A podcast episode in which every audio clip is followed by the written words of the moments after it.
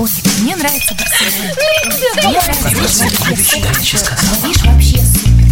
Светский разговор. Искусство приятного общения. Беседка. Беседка. Здравствуйте. Сегодня в беседке «Комсомольской правды» один вопрос – философский, извините, журналистский пароход. Мои сегодняшние гости – публицисты, как и я, Виктор Григорьевич Мараховский и Роман Олегович Носиков. Нас всех троих, естественно, проблема журналистского парохода касается, поскольку мы, в отличие от множества уважаемых самими собою журналистов, не собираемся отрясать прах Российской Федерации с ног своих, но очень живо интересуемся тем, по каким мотивам так много тошнотворческих личностей уже решили это сделать. Здрасте, уважаемые радиослушатели. Я с большим удовольствием довольно давно наблюдаю за нашей журналистской тусовкой. И, в принципе, мне тут недостаточно хорошо понятно, почему они все вдруг резко засобирались э, наружу, что называется. Э, я давно смотрю за ними, и у них потрясающий, так сказать, их главный талант в жизни э, – это способность иметь друг к другу хорошие отношения, как говорит мой уважаемый коллега Виктор Мараховский. Вот, у них, значит, крючочек впереди, петелька назади, каждый, значит, друг с дружкой цепляется, и они тащат друг друга без конца, вне зависимости от того, насколько они вообще пригодны хоть какой-либо деятельности. Они всегда за счет знакомств, родственников, знакомых родственников, родственников, родственников знакомых всегда пристраиваются к кормушке. А в данный момент, значит, э, в России такая ситуация, что у нас сейчас происходит ротация элит. Вот, тот, тот самый такой вяло текущий, очень демократический, такой очень нежный, ласковый, в форме лайт, 37-й год, да, а, который выражается не в том, что людей ставят к стенке, значит, и расстреливают, а дело в том, что им просто перекрывают финансирование и лишают должностей. И вот ну, у этих людей... финансирование перекрывают не всем. Вот, например, Мария Егоровна Гайдар уже осчастливила мою Одессу маму тем, что уселась ей на лицо, а грант, выделенный ее фонду на то, чтобы этот фонд возник, создал свой сайт – и когда-нибудь определил, чем он будет заниматься. Этот федеральный грант все еще существует. Причем Не сумма разве еще? Пока вроде бы еще нет, только это обсуждают. Причем сумма там, в общем-то, не маленькая. По крайней мере, ну, скажем так, мне бы этих денег хватило на год очень шикарной жизни. Ну вот примерно об этом я и говорю. То есть э, всегда найдется какой-нибудь дяденька, добрый э, знакомый родственников или родственник знакомых, который посмотрит на какую-нибудь очередную Машу Гайдар, вот, и со словами «Ну надо же, девочки, на что-то жить», отпишет ей немножечко государственных денег за счет нас всех с вами. Вот. А сейчас эта ситуация потихонечку прекращается. Почему? Потому что страну поставили в критическое положение, значит, вместе значит, с руководством. Руководство начинает внезапно соображать, что отчетностью сыт не будешь, а нужно дело работать на результат. Для того, чтобы работать на результат, для этого нужны соответствующие кадры, а этим кадрам нужны ресурсы, то есть деньги. А эти деньги, оказывается, уже разобраны по родственникам, по знакомым всех тех, которые эту власть почему-то ненавидит. Вот. И власть начинает отдавать деньги своим сторонникам, тем, которые будут работать, а не вредить. Ну, или, во всяком случае, тем, кто успел э, более убедительно и быстро переобуться в воздухе. Точно. Ну, хотя бы так. То есть, как бы, ну, хоть профессионализм тоже бывает нужен. Пропади он пропадом. Хоть ну, в чем-то, да. Ну, хоть в чем-то, да. Вот. Ну, в общем, и получается... А, и, и сейчас вот я посмотрел вот последние вот эти интервью слезливые этих людей, которые уезжают. Нужно... Там две совершенно вещи ярко выглядят. Во-первых, это полная безнадежность. Все, эта страна безнадежна. Это безнадежно, это бесперспективно, полная безнадега, уныние. Вот, это первое, да, то есть как бы все, значит, мы безнадежны. Слава тебе, Господи, что мы безнадежны. Наконец-то мы для них стали безнадежными, мы переведены из ранга перспективных, то есть трое строят стройными рядами идущих какую-то задницу, вот, наконец-то мы признаны безнадежными, то есть достаточно упрямыми, чтобы жить. Вот. Значит, и второе, это то, что какая же у них бешеная инфантильность. Они все зовут себя Маша, Володя, Костя. Еще это люди 60, 70, 80 лет. Ну, от 40. И они все Маши, Кости и Володи. Это невыносимо абсолютно. Они всю жизнь занимаются тем, что развлекаются за чужой счет. Они не выросли вообще ни на грамм с того момента, как закончили школу. Кстати, забавная подробность. Я перестал просить, чтобы меня называли Толя. Примерно в то же время, когда начал разочаровываться в либерализме. Может, просто повзрослел? Ну, потому что внутренне, мне кажется, какой-то вот есть какое-то Ну, такая, обережение внутреннего содержания Хорошо, человека. Это, конечно, интересный момент, да, вот эта вот самоуменьшительная самоласкательность, я бы сказал. Самоласкательность, да. Она, конечно же, явный признак определенного инфантилизма. Но мне кажется, что если посмотреть на ситуацию, что называется макросоциально, то мы только сейчас, только сейчас, впервые за а, два почти за бо- больше, чем за два десятилетия, наконец-то наблюдаем а, рождение или перерождение, можно сказать, э, российской, ну или московской оппозиционной тусовки, наконец-то в новую эмиграцию. Слава тебе, Господи. То есть до сих пор вся эта российская эмиграция, она была м, а спорадичной, б сугубо колбасной, она не была политической эмиграцией. Сейчас она является политической по одной простой причине. Люди окончательно разочаровались в том, что они в обозримом будущем, в своем фертильном будущем еще немного порулят нашей страной. По-моему, им просто денег перестали давать. А это одно и то же. А, ну, принципе, Пока, да. знаете, чем вся штука? да? Очень большое количество людей, а, просто получая деньги при ком-нибудь, искренне считают, что они соучаствуют в процессе управления государством. У медиакласса, у медиаперсонажей этот синдром выражен особенно явно. А, ну да, я же пиарщик, как там какого-нибудь там Я пиарщик. губернатора. Вспомним, значит, э, там. вспомним этого человека Павл- Павловского, если не ошибаюсь. Да, да, да. Этих людей, а, кстати, заодно и мой личный пиарский опыт, мы обсудим уже после новостей. Не переключайтесь. Если всех экономистов выстроить в одну линию, они все равно будут показывать в разные стороны. Верное направление знает доктор экономических наук Михаил Делякин. Только он знает, кто такой Доу Джонс, где у него индекс, как его колебания влияют на мировую экономику и какое отношение он имеет к пиратам Карибского моря. Наш экономист расскажет об этом простым и понятным языком в программе «Час Делягина». Слушайте на радио «Комсомольская правда» по понедельникам в 17.05 по московскому времени. Ой, мне нравится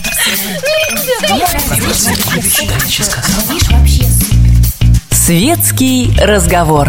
Искусство приятного общения. беседка. Беседка. Сейчас в беседке «Комсомольской правды» мы продолжаем обсуждать вопрос журналистского парохода. То есть массового, причем на сей раз добровольного, а не принудительного, как было с философским пароходом. Э, В 20-е годы, собственно, там было их несколько. Но сейчас вроде бы добровольно уезжают многие люди, еще недавно красочно рисовавшие перспективы для страны и для себя лично в этой стране, а сейчас твердо уверены, что страна безнадежна и что лучшее, что можно с ней сделать, это оказаться от нее чем подальше. То есть оказаться чем подальше от нас с вами. И мои гости, публицисты Виктор Григорьевич Мараховский и Роман Олегович Носиков обсуждают, а что мы, собственно, при этом теряем. Ну, мы теряем прекрасную возможность терпеть их, потому что это, мы их терпели уже достаточно долго, и они же, а, это, эта тусовка, она протухла уже лет 15 как на самом деле. У них же в их внутренней среде, у них же не рождается никаких ярких талантов, у них никаких не рождается ярких настоящих проектов. Вот все, что у них происходит в их тусовке, это какое-то нечто, какая-то унылая абсолютно, либо что-то такое смертельно страшно унылое, либо за отсутствием настоящего какой-нибудь яркий эпатаж, то есть как бы вот, ну, пусть рает какой-нибудь, что-нибудь такое, что лишено внутреннего содержания, но а, зато провокационно по форме, то есть, ну, что-нибудь такое. И все это не настоящее, все это пахнет какой-то битым стеклом и окурками. Принято считать, что их засудили за песню, где они ругают Путина. Да, действительно, несколько раз они устраивали пляски в публичных местах под фонограмму этой песни. Но в храме Христа Спасителя они не сумели включить проигрывающую аппаратуру, то ли не проверили вовремя батарейки, то ли не туда дернули контакт. В итоге музыки там не было. Ее уже потом задним числом они наложили на видеозапись. А фактически они просто прыгали, причем прыгали совершенно не в такт, и орали матерщину, что в общественных местах, мягко говоря, противопоказано.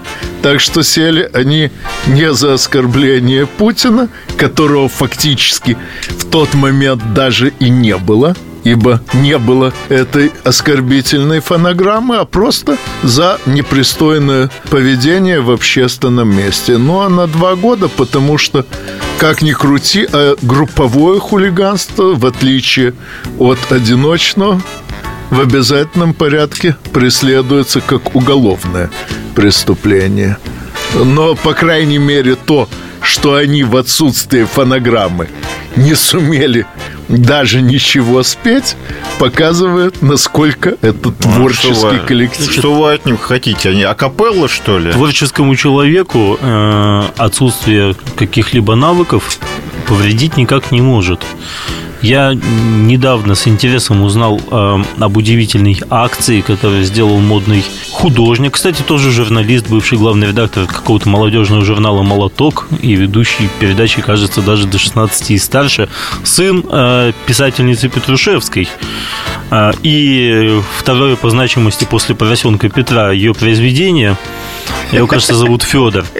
А, Он явился на какой-то костюмированный бал парке, в одном из московских парков под открытым небом в голом виде, 39 лет мальчику, а, в голом виде прицепив на причинное место шланг с душевым распрыскивателем.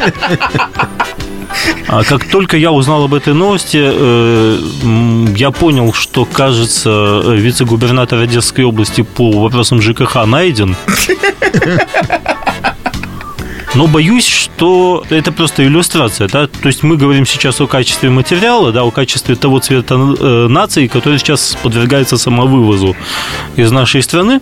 Я считаю, это очень позитивно, но меня, я, вот, я предлагаю обсудить их э, судьбу там, потому что по понятным причинам она Слушай, а будет это с- сильно отличаться от судьбы э, Ну, предыдущих чем- волн эмиграции. Прежде чем обсуждать Это может быть их страшная судьбу, история. Поделюсь э, немного своим былым опытом политического консультанта.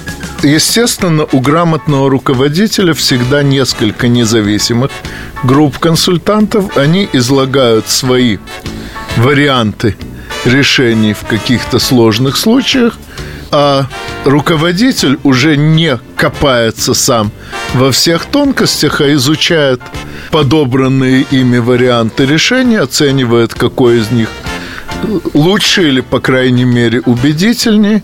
Так вот, я довольно долго участвовал в одной из групп консультантов мэра Москвы.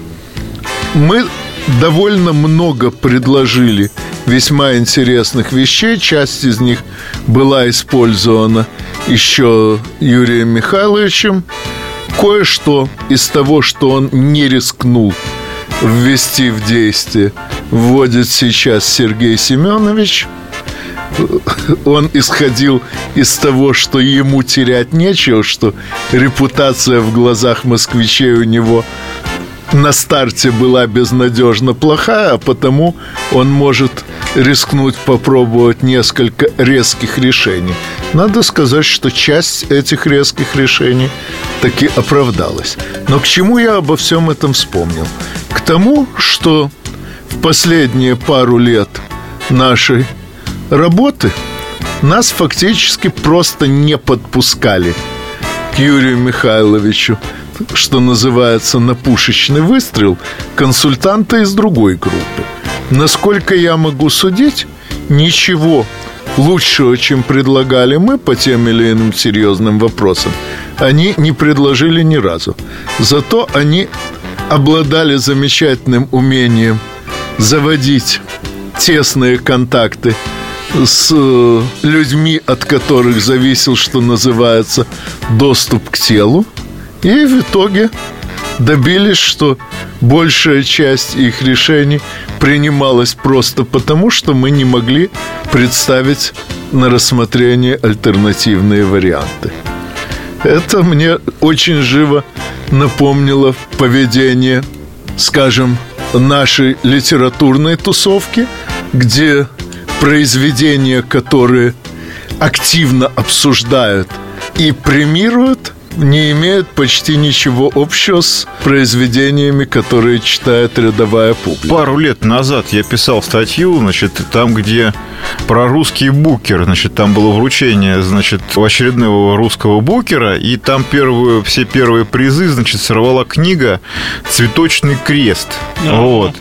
И, значит, там была чудовищная абсолютно ситуация, то есть книга стилизованная под, э, так сказать, там какая-то стар, стар, старорусские, значит, события, старорусская история.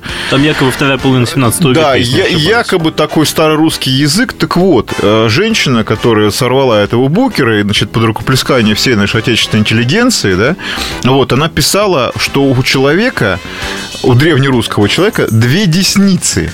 Она, да, она стояла, две десницы, опустив там, десницы вдоль да, тела. Оп, да, опустив да. десницы вдоль тела, там, значит, какой-то там поп кого-то там поверг на землю своими десницами, то есть у человека две правых руки. Вот. А сейчас об этом уже никто это... не помнит, но фамилия этой женщины была Калядина. Ну, бог с ну, ней. на всякий случай для тех, кто не ориентируется в древнерусском, его все-таки довольно давно почти не преподают. Напомню, что левая рука шуется – да. Но если ты не знаешь, что такое шуйца, то слово «десница» лучше не употреблять. Ну, старая добрая шутка Аверченко, она сни, как-то снимая с, с высокой груди кокошник. Да-да-да, да-да-да. Э, нет, я человек крайне либеральный на самом деле. То есть, как бы, я считаю, что любой дурак может писать все, что угодно, да? А вот, значит, и э, любой... Это ты редактором не работал никогда. Вот, и любой другой дурак, он может дать первому дураку, значит, премию. Но когда, значит, э, вот это все получает Букера, да, это, это четко, абсолютно логично говорит о том, из кого состоит наша литературная тусовка. Это дегенераты. Вот. Именно их мы сейчас и теряем. Есть ли у меня какие-то, значит, э, сожаления по поводу этих людей? Даже не знаю, с На чего начать. Деле, вот у нас как излить тоску? Нет, у нас должны быть сожаления, а, в том числе у публицистов должны быть сожаления. А, мы лишаемся объектов наших хихиканик. Ну, в принципе, Безусловно. да, нам придется больше работать. А большое, думаю, а, большое, что... а большое количество, скажем так, тех э, публицистов, которые, что называется, переобулись в воздухе, но проблематикой не владеют, они потеряли своих врагов расхожих. Ну, я думаю, что уж что-что, а враги у нас так или иначе найдутся. Но об этом мы подробнее поговорим после новостей. Не переключайтесь. Специальный проект «Радио Комсомольская правда». Что будет? Сегодня мы говорим о том, что будет завтра. Ведущие эксперты и политики в прямом эфире делают свои прогнозы на будущее в программе «Что будет?». Каждый вторник с 19 до 21 часа по московскому времени на радио «Комсомольская правда». В эфире Владимир Сунгоркин и Александр Яковлев. Что будет? Ой, мне нравится.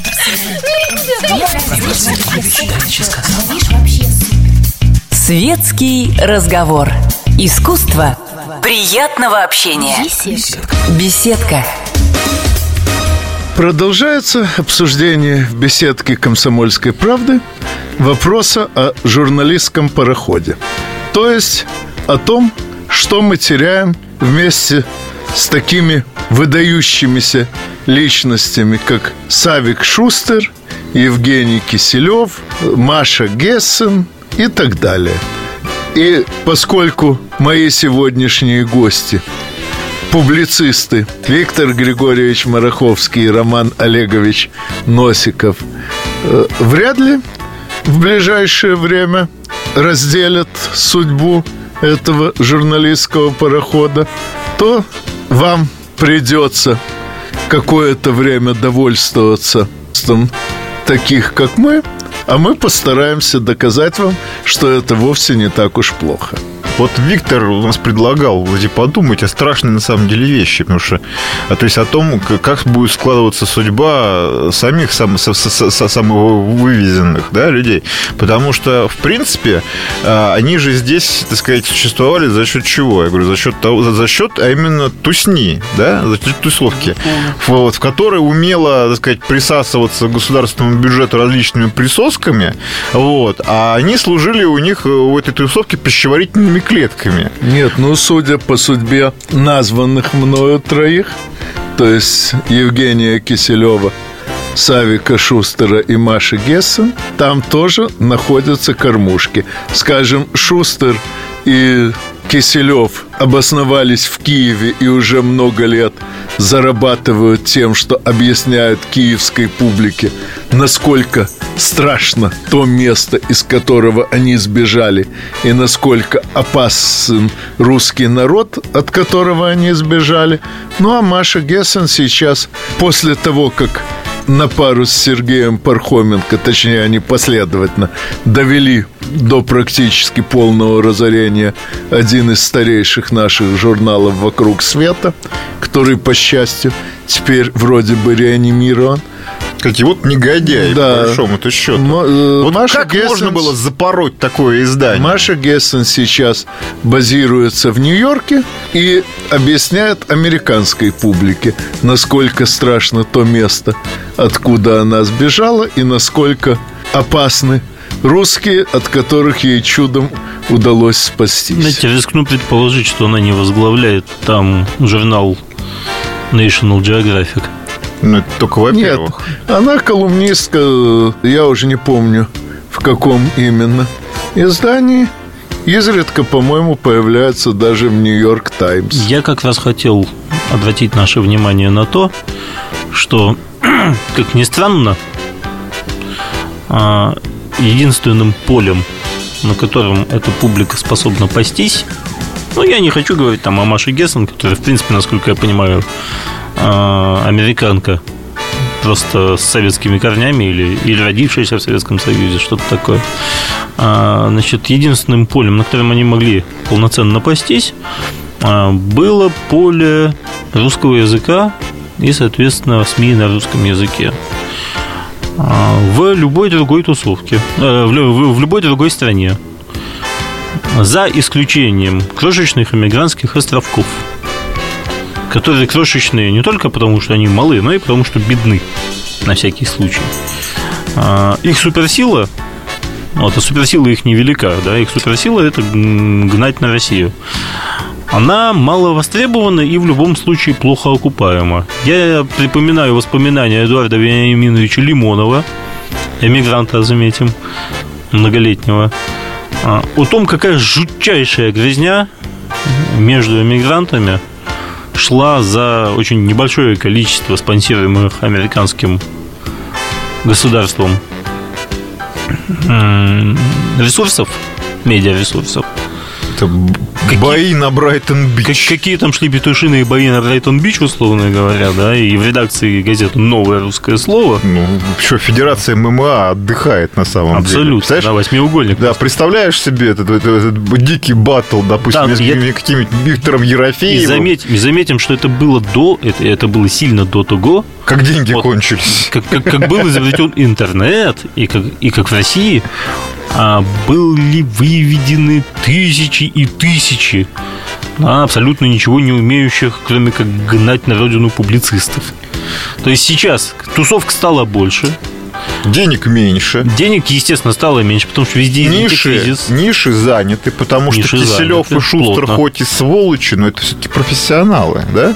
Вот. А Все не могут стать Савиками, Шустерами и Киселевыми. Не могут, да. Вот. Придется что-то помельче. Кстати, забавная подробность, когда на российских форумах кто-нибудь начинает со страшной силой ругать Киселева, имея в виду, естественно, Дмитрия Киселева, руководителя агентства «Россия сегодня» и ведущего передачи «Воскресные вести». Обычно кто-нибудь из русской части тусовки неизменно говорит, да, Евгений Киселев очень опасный пропагандист. Безусловно. Вот. э, Учтем также, что ну, если предыдущие волны, условно, постсоветской э, советской еще эмиграции политической, а, как минимум, скажем, волна 60-х, 70-х, она была процентов на 80 этническая, насколько я могу судить. Это все-таки люди ехали в Израиль с- какой-то идеей, а не с голой русофобией. И кто-то, они там как- как-то там уже э, осели и прижились, я- насколько можно там судить. Помнишь? Эти Кстати, же, насколько- эти же, они не едут с идеей, они едут строго с антиидеей. И только эту антиидею они будут Ну да. как-то разносить и Точно, предлагать. точно так же, как на идее «Украина не Россия». Как выяснилось, невозможно построить жизнеспособную Украину. Точно так же и на идее «Русские не люди» невозможно самому стать человеком. Единственное, что они там действительно смогут сделать, это конкретно испортить э, ЦРУ, там, Ми-6 или Ми-5, как его, господи. А, ну в общем, да, британской, испо- исп- британской разметки. Испоганить там Они, всё, они могут ими как следует испортить э, Я бы- объективную картину Я да, бы, событий Пента- в России. я бы Пентагон бомбил бы нашими правозащитниками и интеллигентами. Безусловно.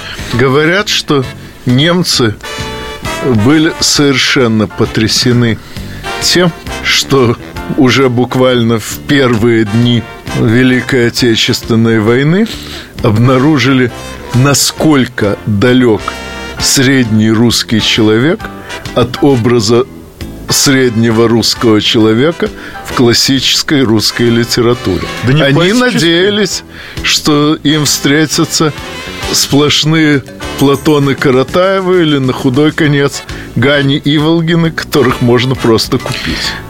Понимаете, дело, дело не в классической русской литературе, а в том, что немцам а, интерпретировали классическую русскую литературу люди, достаточно деградировавшие, так сказать, вдали от родины, да, и э, весьма и Это, весьма... кстати, скажем процесс так, неизбежный. Опустившиеся Да. морально. Вот. И немцы, они понимали русскую классическую литературу именно в переводе вот этого вот, вот, этого вот картавого вот уродского языка. Вот. И... Ну, спасибо тебе, родной. А, ну извини. Mm-hmm. Ну так вот, А, значит, а, помните, был прекрасный фильм а, советский, просто проникнутый вот этой вот жалостью к эмиграции, к политической. Помните, был фильм «Бег». Конечно. Генерал Чернота, какой там великолепный, с каким состраданием советский кинематограф вот описывал вот эту вот нашу белую эмиграцию. Как нам всем советским зрителям было их жалко. Вот, эти Чернота прекрасный, которого я люблю до сих пор. Вот, и как там хорошо про- прописаны все типажи. Но вы посмотрите, у этих же людей, они же, они же, они же все умели работать. Понимаете? Вот. Эти, все эти люди, на самом деле, большинство из этих положительных героев, они все умели работать. А теперь представьте себе вот ту же самую ситуацию, да? Вот, только все вот это вот состоит из наших креаклов. Это адище социальное. Они же друг друга сожрут там. Не просто, так сказать, их не, не местные там иностранцы съедят и выгонят, да? Они же сожрут друг друга за малейший, за мельчайший кусок. Нет, ну скажем так, сейчас э, более все-таки вегетарианские времена. Э, даже иностранцы могут получать какие-то пособия незначительные, то есть совсем уж жалостных картин, типа э, там черноты просящего подаяния мы не увидим. Да и потом, чернот-то среди них ровно ноль между нами, да, мы можем увидеть, кстати, Мария Егоровна Гайдар, она же тоже, кажется, журналисткой числилась последние годы. На эхе Москвы, конечно же. Ну, нет, А вот. на эхе она была, по-моему, в качестве блогера, официально она у нас Ах, политик. Вот. Но Марии Егоровне и о том, каковы будут последствия ее для Одессы, мы поговорим после новостей. Не переключайтесь. Здравствуйте, меня зовут Дмитрий Соколов-Митрич. Я репортер. У меня очень важная работа. Я рассказываю хорошим людям истории про хороших людей. Мы все хотим менять мир к лучшему, но не все понимаем, что начать можно с себя и прямо сейчас. Я хочу познакомить вас с теми, кто однажды проснулся и решил начать жить по-другому. Программа «Шоссе энтузиастов» о людях, которые не побоялись изменить свою жизнь. Слушайте в пятницу в 21.00 по московскому времени. Ой, мне нравится.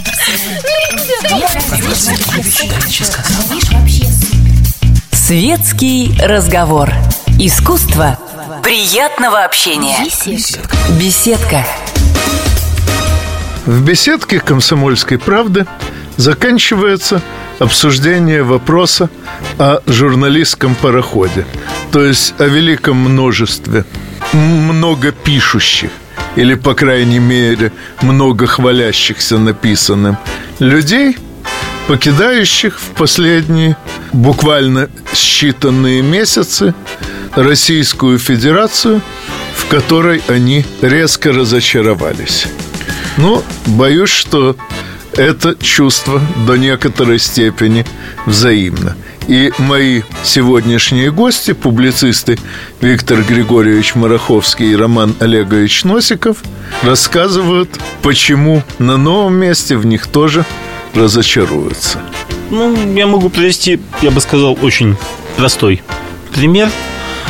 А, Если не ошибаюсь, есть, есть такое жаргонное, сугубо журналистское выражение УЖК. Уникальный журналистский коллектив. Оно появилось Ненавижу. Еще, еще в начале нулевых, после того, как а, выгнали коллектив, кажется, НТВ или НТВ, что-то. Да. НТВ. Ну, НТВ. собственно, коллектив не выгоняли. Ну, неважно. Э, коллектив Из экономии раз- времени. Нет, коллектив разбежался сам в порядке протеста против того, что создатель и собиратель этого коллектива Гусинский в одночасье лишился э, своей медиа-империи. А лишился он ее по очень простой причине. Э, Гусинский действительно давал своим журналистам полную свободу во всем, кроме одного. Если он говорил фас и указывал на кого-то, весь коллектив должен был набрасываться и рвать в клочья. Таким образом, Гусинский получал основные деньги просто в качестве отступных от тех, кому он мог сказать фас, но не говорил. А погорел он на том, что колоссальные деньги получал от «Газпрома», но поскольку «Газпром» компания до некоторой степени государственная и просто так бросать деньги в прорву не мог, то формально отступные от «Газпрома» оформлялись как кредиты под залог акций «Мост Медиа». Ну, а потом пришел человек, которого еще в разведшколе учили шантажистам платить нельзя. И «Газпром» внезапно потребовал возврата кредитов или переуступки заложенных акций. Ну так вот, э, в любом случае этот УЖК, уникальный журналистский коллектив, а, некоторое время просуществовал в качестве бродячего шапито, зачиная тут и там какие-то проекты на новом месте с вами. Вот уже мы вам сейчас покажем, как оно это самое. Ну Вот, и а потом- действительно показывали, пока деньги не кончались. Вот, правильно, да. Но пот- потом, после того, как они съели там 5 или 6 инвесторов, условно, вот, то все закончилось. Не так давно мы видели ремейк этого события э, в виде УЖК, убежавшего из э, первокнопочного, что называется, издания лента.ру. А, медуза, что ли? Руко- руководство всего этого, творческое руководство этого УЖК, оно переехало э, ко мне на малую родину в город Ригу, столицу Латвии, и там замутило нечто под названием «Медуза», а, со словами, вот сейчас мы сейчас, сейчас, сейчас вы увидите, да, вот это. Как нужно проклинать как, как- проклятую как Рашку? нужно на самом деле э, возглавлять рейтинги. Ну, хотелось бы спросить, и где. Ну, это только, во-первых, а во-вторых, что называется, благодарные латыши к нему, к нему языковую инспекцию прислали. Нет, ну, это уже- расшугали их там это, всем это уже, скажем так, это уже такие ми- милые нюансы эмигрантской жизни, да.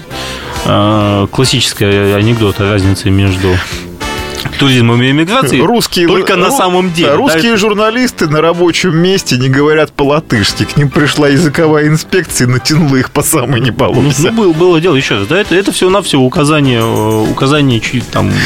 Чтобы знали свое место. место, да, Да. совершенно верно.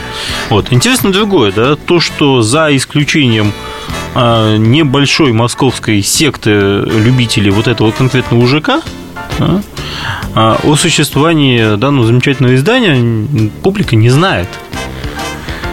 Ну, я... Когда их извещают, когда, когда извещаешь нормальных человеческих людей о том, что вот, а, вы вообще заметили, что в ленте ру поменялся коллектив. Они говорят, да? Ну что, да. серьезно, да? Нет, на мой взгляд, Лучше поменялся стало. к лучшему. Лучше стало. Вот. Что касается «Медузы», я, естественно, по работе изредка туда заглядываю, но именно по работе. Добровольно это читать. Парадоксально то, что... А там просто там очистилось все, что было задано, собственно, структурой, все, что было задано а, местом, заработанным просто за счет новаторского подхода, да, потому что они были первыми на рынке, одними из первых на рынке. Вот. И осталось только, что называется, публицисти- публицистическое и журналистское содержание. То есть какой-то болезненный вред. У них же все было. У них были эфиры, у них были деньги, власть их уважала. И Чиновники к ним ходили. Что самое, На онлайне, что да. самое, самое важное, у них очень долгое время было доверие аудитории. Вот, мы, мы, как аудитория, мы готовы были их слушать, да, и слушать их внимательно, да. Вот. И вот как и получилось, как в этом, в этом ролике, там, где старый какой-то негр рассказывает про Обаму, да, мы дали ему Нобелевскую премию, да, мы дали ему то, мы дали ему это, мы дали ему Белый дом, мы дали ему presidency, and the nigger failed. Вот.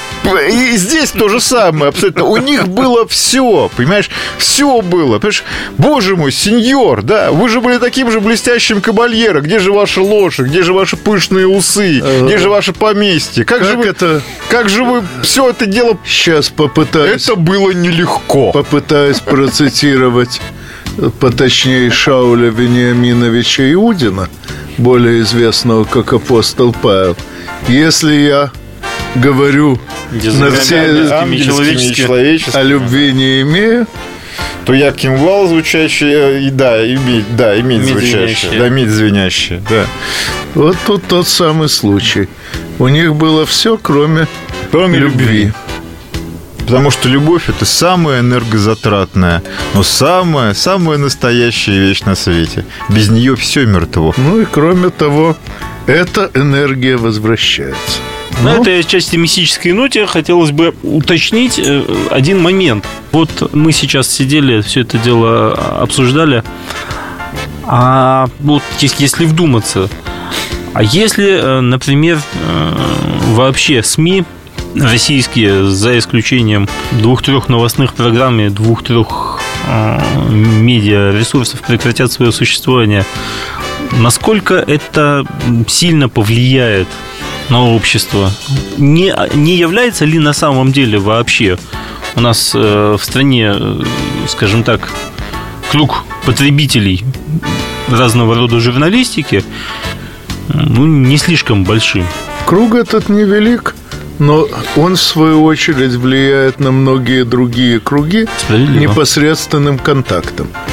Я как раз полагаю, что хорошего человека должно быть много, и хороших журналистов должно быть много. Но, к сожалению, чтобы было много хороших журналистов, приходится время от времени очищать края кормушки от налета плохих журналистов. И если они это делают самостоятельно, не требуя особых усилий по зачистке от общества, то хотя бы за это им можно сказать спасибо. Да, за самовывоз э, элиты большая человеческая благодарность. Катертью вам дорожка, волшебный попутный якорь вам затылок. Ну да. Тем не менее, я думаю, что еще не один год эти люди будут торжественно рассказывать, как страшна та страна и то общество, от которых они превеликим чудом спаслись, и, к сожалению, еще не один год будут на Западе многие больше верить им, ибо они, во-первых, под боком, во-вторых, кричат громко. А это значит, что нам с вами еще не один год придется преодолевать своим трудом и своим примером сложенное при участии этих людей предвзятое мнение. И здесь еще нам, нам же Предвзятое мнение на Западе о нас, вы имеете в виду? придется... Да не только на Западе, ведь многие и у нас до сих пор верят, что мы теряем нечто разумное, доброе, вечное. Тогда нам остается только пойти выпить водки и покормить наших медведей. Пойду поиграю на балалайке, да. Или, В ядерном реакторе. или заняться тем, чем мы вообще занимались еще задолго до того, как Некрасов сказал «сейте разумное, доброе, вечное». Ибо в этом, если не главное, то, по крайней мере, одно из важнейших человеческих предназначений. Ну, а с вами мы, как всегда, услышимся через неделю в беседке радиостанции «Комсомольская правда». Историю пишут победители. Они же ее и фальсифицируют. Я Николай Сванидзе. Я расскажу вам, как все происходило на самом деле. Я выбрал самые яркие и важные исторические события года, а также вроде бы незаметные, но значимые факты, которые оказали влияние на ход истории. Один год из жизни России глазами ее жителей.